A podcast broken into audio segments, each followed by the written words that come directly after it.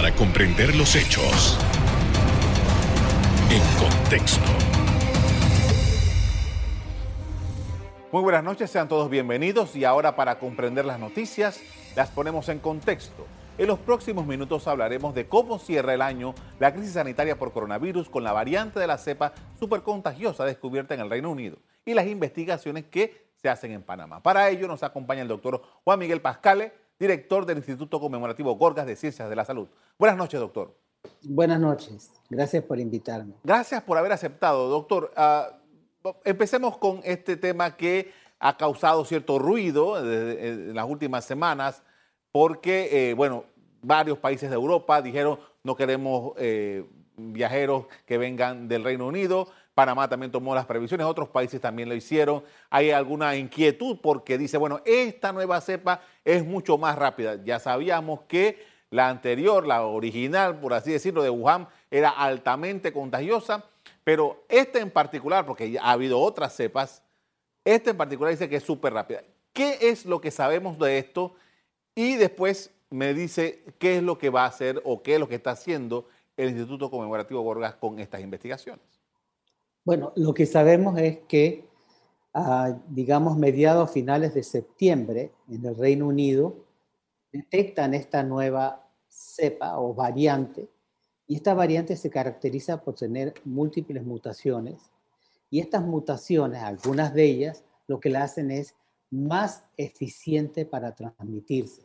O sea, que son, más eficiente para infectar células y producir virus y eso favorece que pueda ser transmitida de una persona a otra y que vaya diseminándose. Entonces, esta nueva que es mucho más transmisible, le agregamos la época de Navidad, donde todos queremos estar juntos, compartir, entonces tiene el caldo de cultivo perfecto para poder eh, diseminarse a otros lados. Por ejemplo, esta, esta variante que salió reportada hace poco en, en, Reino Unido ya está en Islandia, en Dinamarca, en Holanda, e Italia, Francia, España, Australia y acaba de ser reportada en Chile. Además está en Canadá. O sea, probablemente si la buscamos también esté aquí. Y es justamente mi siguiente pregunta porque usted mismo anunció, creo que la semana pasada, que iban a empezar a hacer una serie de investigaciones sobre esto. ¿Qué es lo que hemos podido adelantar? Bueno, lo primero que hicimos es qué queríamos evaluar y decidimos que íbamos a evaluar eh, muestras que ya tenemos de sujetos positivos con alta cantidad de virus y que fueran de áreas donde se están dando más del 50% de todos los casos en el país. Entonces eh, empezamos a tomar muestras, a tomar muestras no, ya las muestras las teníamos, a seleccionarlas y esas muestras vamos a hacerle una amplificación y vamos a secuenciarlas para ver si tiene la mutación. O sea, la pregunta es, ¿está en Panamá o no? Y si está, por ejemplo, desde el último mes. Esa es una de las formas de abordaje. La otra forma de abordaje es seguimiento a las personas que ingresan al país y que tienen antecedentes de haber estado en Reino Unido y también en Europa. El caso que recientemente se eh, reportó en Chile había sido casualmente una señora que venía de eh, Londres y le tomaron la muestra. La señora cuando llegó no tenía síntomas, fue simplemente un, un screening, un, una evaluación, a los pocos días tuvo síntomas y la muestra resultó que sí, que tenía esta variante y estas mutaciones y que las había, ah, había sido, se había infectado en su viaje cuando estuvo en Londres. Así que nosotros también estamos en ese abordaje de poder darle seguimiento a las personas panameños o no que vengan no solo de Reino Unido, sino que vengan de Europa en general. Incluso no, Canadá ya reportó que también la tiene. Entonces estamos viendo a esas personas que por X o Y razón salen positivos a la infección por este coronavirus, hacerle inmediatamente amplificación y secuenciamiento. Entonces, por un lado tenemos la búsqueda comunitaria, por el otro lado tenemos la búsqueda de introducción a través de los aeropuertos. Ahora, doctor, eh, ese tipo de investigación que ustedes están desarrollando, generalmente, bueno, generalmente no, en estas circunstancias, ¿cuánto tiempo toma? Bueno, eh, comenzamos esto, la búsqueda la seleccionamos la semana pasada como miércoles, jueves. Esta semana ya comenzamos a, hacer las amplificaciones. Queremos empezar la secuenciación esta misma semana, tal vez el jueves, para ver si ya tenemos resultados preliminares la próxima semana. Esa, o sea, eh, los datos son importantes epidemiológicamente, así que queremos andar rápido para tener respuesta, a darle una respuesta al sistema de epidemiología del país. Ahora, eh, como usted nos dijo al principio, doctor, sabemos que esta, esta cepa o esta variante eh, está en el Reino Unido más o menos desde septiembre, lo que nos da un, más de como de tres meses que ha podido ya haberse esparcido por todo el mundo. Pero bueno, eso lo, sabrán, lo sabremos eventualmente cuando todos los institutos como el suyo hagan las determinaciones. Ah, lo que quería preguntarle era, eh, hasta este momento, información que usted tenga, ¿cuánto tipo de variaciones ha dado el COVID, pero el coronavirus este 2019? Bueno, esta última variante tiene 23 cambios. Algunos hablan de 22, yo pienso en 23, yo agrego uno más porque cuando viene el análisis. O sea que ha tenido más o menos, vamos a poner 22, 23 cambios entre mutaciones y de lesiones. Mutaciones son cambios en la secuencia de ácido nucleico y de lesiones es pérdida de algunos de ellos. Y eh, varios de esos cambios la han hecho más eficiente para transmitirse. Normalmente el coronavirus produce entre una a dos mutaciones por mes. Así que en lo que llevamos de pandemia tenemos que alrededor de veintipico de mutaciones se han generado. No es un virus que muta tan rápido como otro. La influenza muta más rápido, pero sí produce cambios eh, a, esta, a este, más o menos a esta tasa de una o dos mutaciones por mes. Con esto, doctor, vamos a hacer una primera pausa para comerciales. Al regreso, continuamos en el análisis de la cepa de británica del coronavirus y su impacto. Ya volvemos.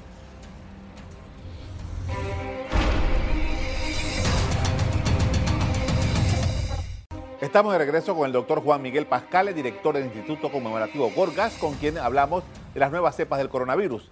Doctor, y una de las cosas que me llamó mucho la atención eh, cuando se conoció esta noticia que la anunció el primer ministro británico Boris Johnson, era que los laboratorios, los que ya están eh, entregando vacunas, se adelantaron a decir esto está cubierto con este, con esta, con este fármaco. Eh, ¿Cómo podemos estar tan seguros de eso, doctor? Bueno, casualmente, casualmente yo creo que eh, una de las necesidades que tenemos nuestros países es estar haciendo monitoreo molecular y genómico de lo que está circulando. Por ahora, lo que han dicho las compañías que producen vacunas es que estos cambios y estas mutaciones no van a afectar la respuesta inmune de la persona que recibe la vacuna. Pero esto es ahora, no sabemos qué puede pasar en un futuro, así que yo creo que uno de los retos que tiene la ciencia es monitorear eh, qué está circulando, qué cambios tienen, podría esto afectar el sistema inmune o incluso podrían estos cambios afectar los métodos diagnósticos que estamos usando para el coronavirus a nivel molecular usando PCR. Esa es otra opción de que tal vez algunas mutaciones puedan provocar que eh, no podamos amplificar bien el, virus y que no lo detectemos. Así que es necesario, y es lo que estábamos conversando casualmente esta semana con el grupo de genómica del Gorgas, eh, ser un poco más, eh, digamos, agresivos en el seguimiento y secuenciación del virus para evaluar su capacidad mutagénica y de variación.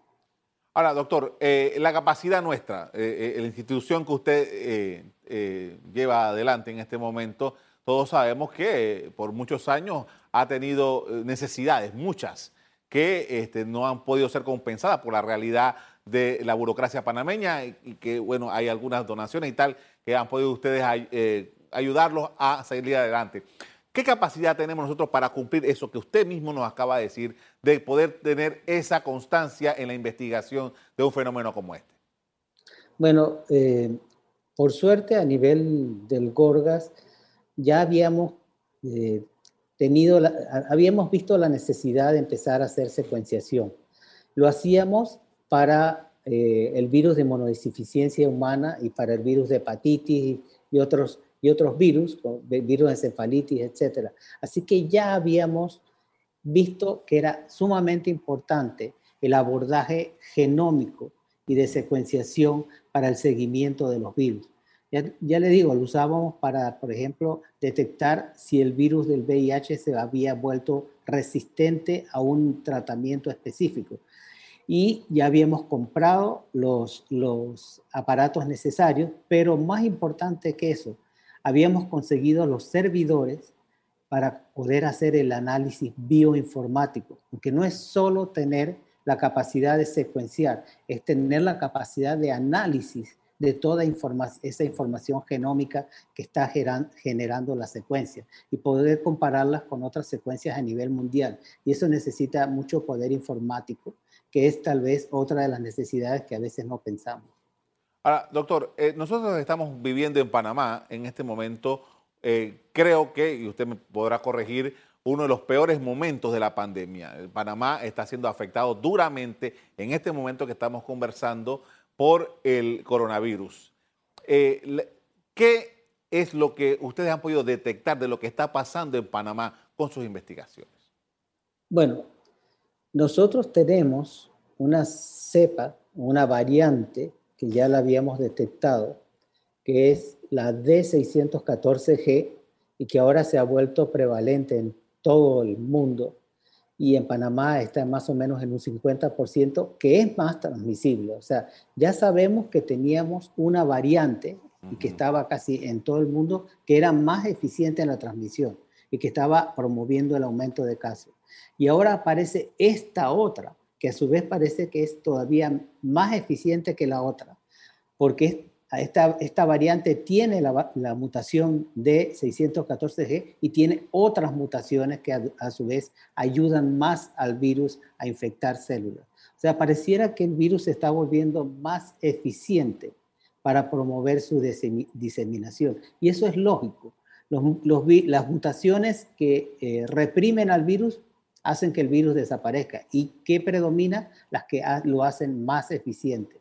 Entonces eso es lo que está pasando. El virus está volviendo más rápido en transmitirse de persona a persona. Eh, y esto indiscutiblemente que va por el tema de los hábitos, las situaciones que las personas están eh, eh, presentando ¿no? en sus ambientes. doctor, hombre, hemos hablado de esto tantas veces, pero parece que las recomendaciones que se han venido diciendo desde marzo, a algunas personas todavía no termina de entenderlas o de captarlas o de asumirlas. ¿Cómo le evalúan O sea, esto es un binomio, esto es un binomio. Por un lado tenemos un virus que se vuelve más eficiente para transmitirse, pero por otro lado estamos viendo un poco de relajamiento en el comportamiento social. Y aquí no quiero ser juez, yo no quiero juzgar. Simplemente estamos viendo que tal vez las personas están cansadas de lo que hemos vivido todo este año duramente y además las personas tienen una, un deseo, una ansiedad, un ímpetu por volver a, lo que teníamos antes, de poder reunirnos con nuestra familia, con nuestros amigos, de poder compartir. Entonces yo creo que se han juntado las dos cosas y eso han hecho sinérgicamente que el fenómeno sea más explosivo. Y no solo en Panamá, Fíjese que cómo está Londres ahora mismo y cómo están otros países de Europa que están cerrando porque una cepa más transmisible y además comportamiento de la, de la sociedad que quiere volver a la normalidad y que quiere volver a reunirse, eh, tiene, es el caldo de cultivo perfecto para esta pandemia. Ahora, doctor, hay, hay mucha expectativa. Yo he notado por las personas con, que converso o lo que leo en las redes sociales, de que hay un conjunto de personas que está muy eh, eh, esperanzada en que la vacuna, eventualmente cuando llegue la vacuna a Panamá, va a ser como la solución del problema de COVID-19. Yo quisiera que usted me dijera eh, cuán cerca o lejos estamos de eso. Estamos muy cerca. honestamente, yo creo que eh, uno de los mensajes que nos está dando esta pandemia, y es bueno que lo recordemos, es que no podemos dejar a la ciencia en orfandad. Necesitamos invertir en ciencia. Es la ciencia lo que nos ha permitido ver que aparecen estas variantes. Es la ciencia la que nos ha permitido crear nuevas vacunas totalmente eh, novedosas, con nuevas metodologías como las vacunas de RNA mensajero que ha permitido la producción rápida de las mismas y no solo eso, con una eficacia por arriba del 90%. Así que ese es un logro. Honestamente, si yo me, haces la pregunta personal, yo estoy muy optimista. Estoy muy optimista porque si bien es cierto que estamos pasando un periodo difícil, yo estoy optimista por la llegada de las vacunas, no solo en Panamá, sino a nivel de todo el mundo, porque en todos lados se están repartiendo. Y en Panamá ya más o menos a, a finales de enero, comienzos de febrero, vamos a tener, vamos a empezar a vacunar. O sea que, quiera o no, en el 2021, antes del fin de 2021, vamos a ver una enorme mejoría a nivel de todo el mundo de lo que está pasando. Con esto, doctor, vamos a hacer otra pausa para comerciales. Al regreso, vamos a seguir conversando acerca de los efectos de la pandemia por coronavirus en Panamá. Ya volvemos.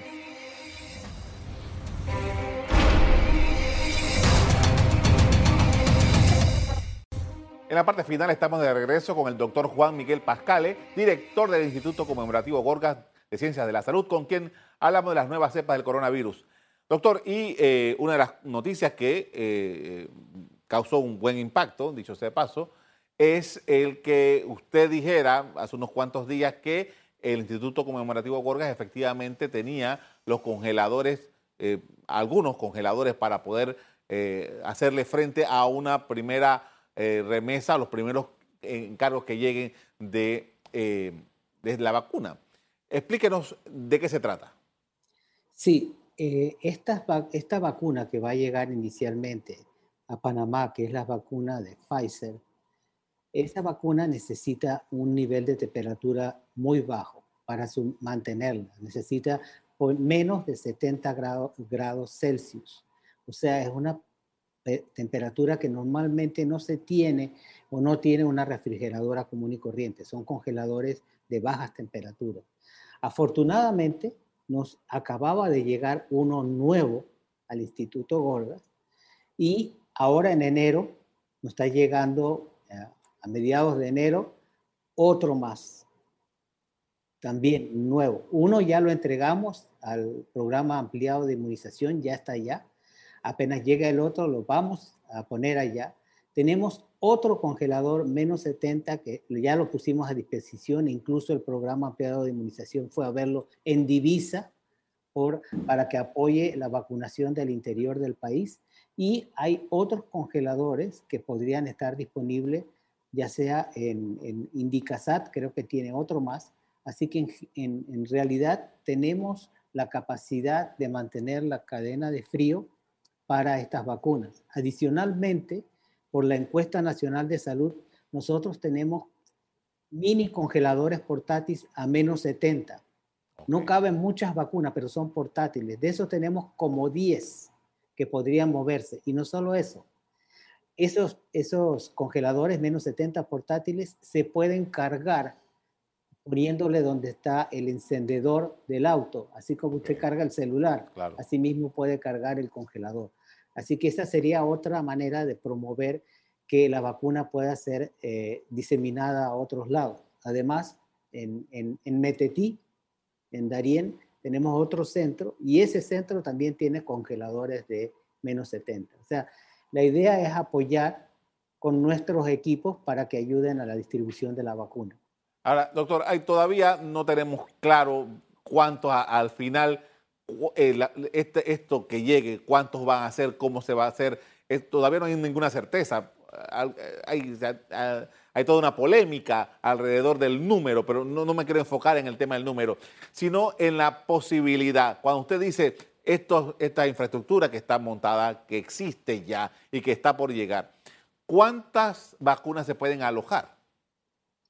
Bueno, en un, en un congelador, en un congelador podríamos alojar alrededor de unas 50 mil o, depende del tamaño, hasta 100 mil eh, viales de vacuna. Todo va a depender del, del cuánta, de la capacidad de ese, del volumen de ese congelador. Hay congeladores que tienen más de 19 pies cúbicos que permiten mayor capacidad y otros que son de 14, pero en realidad eh, permitirían por lo menos a medida que vayan llegando las remesas, que estoy seguro que no van a llegar todas de un solo golpe, sino que van a ser distribuidas tal vez por semana o cada 15 días, un, número que va a permitir ser manejado por el programa ampliado de inmunización y poder ir vacunando a las personas.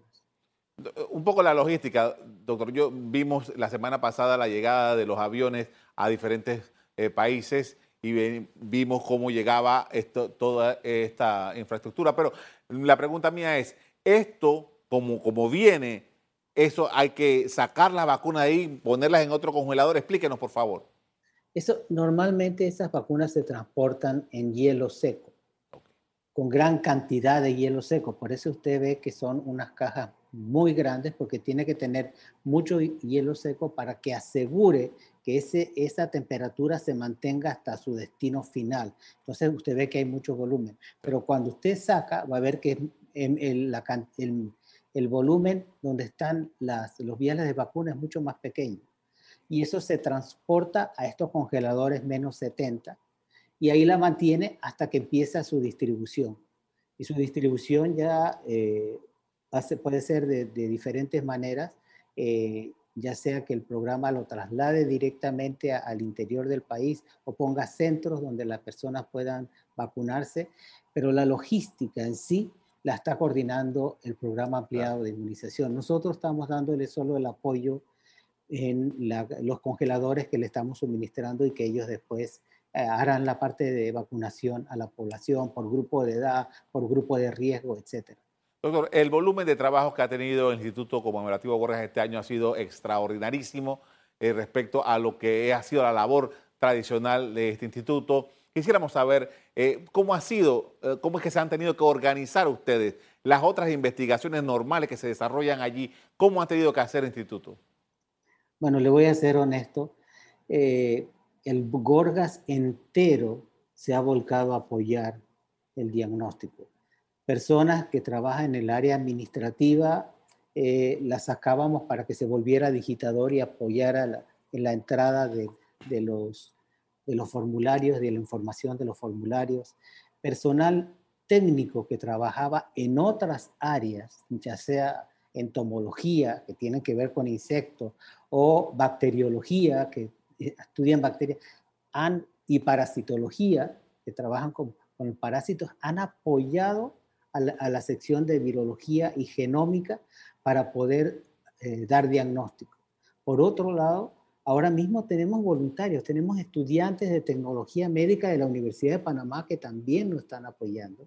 Y además de eso, el grupo Todo Panamá ha conseguido voluntarios para que ayuden a digitar. O sea, honestamente se ha mostrado que la solidaridad, solidaridad tanto interna del Gorgas como la solidaridad de la comunidad, de otros estudiantes, de la misma sociedad, porque la cantidad de donaciones que hemos recibido y el apoyo económico que hemos recibido de sus buenos vecinos, del Grupo González Revillas, de todo Panamá, ha sido increíble. Con decirle que ah, esta es una primicia, pero quiero decirle que a partir del 4 de enero vamos a construir en uno de los estacionamientos del Gorgas un laboratorio modular cuyo costo es cerca de 100 mil dólares para incluso incrementar la respuesta diagnóstica, y esto fue donado. O sea, esto es, es una donación que dijeron al Gorgas, ¿qué necesitas?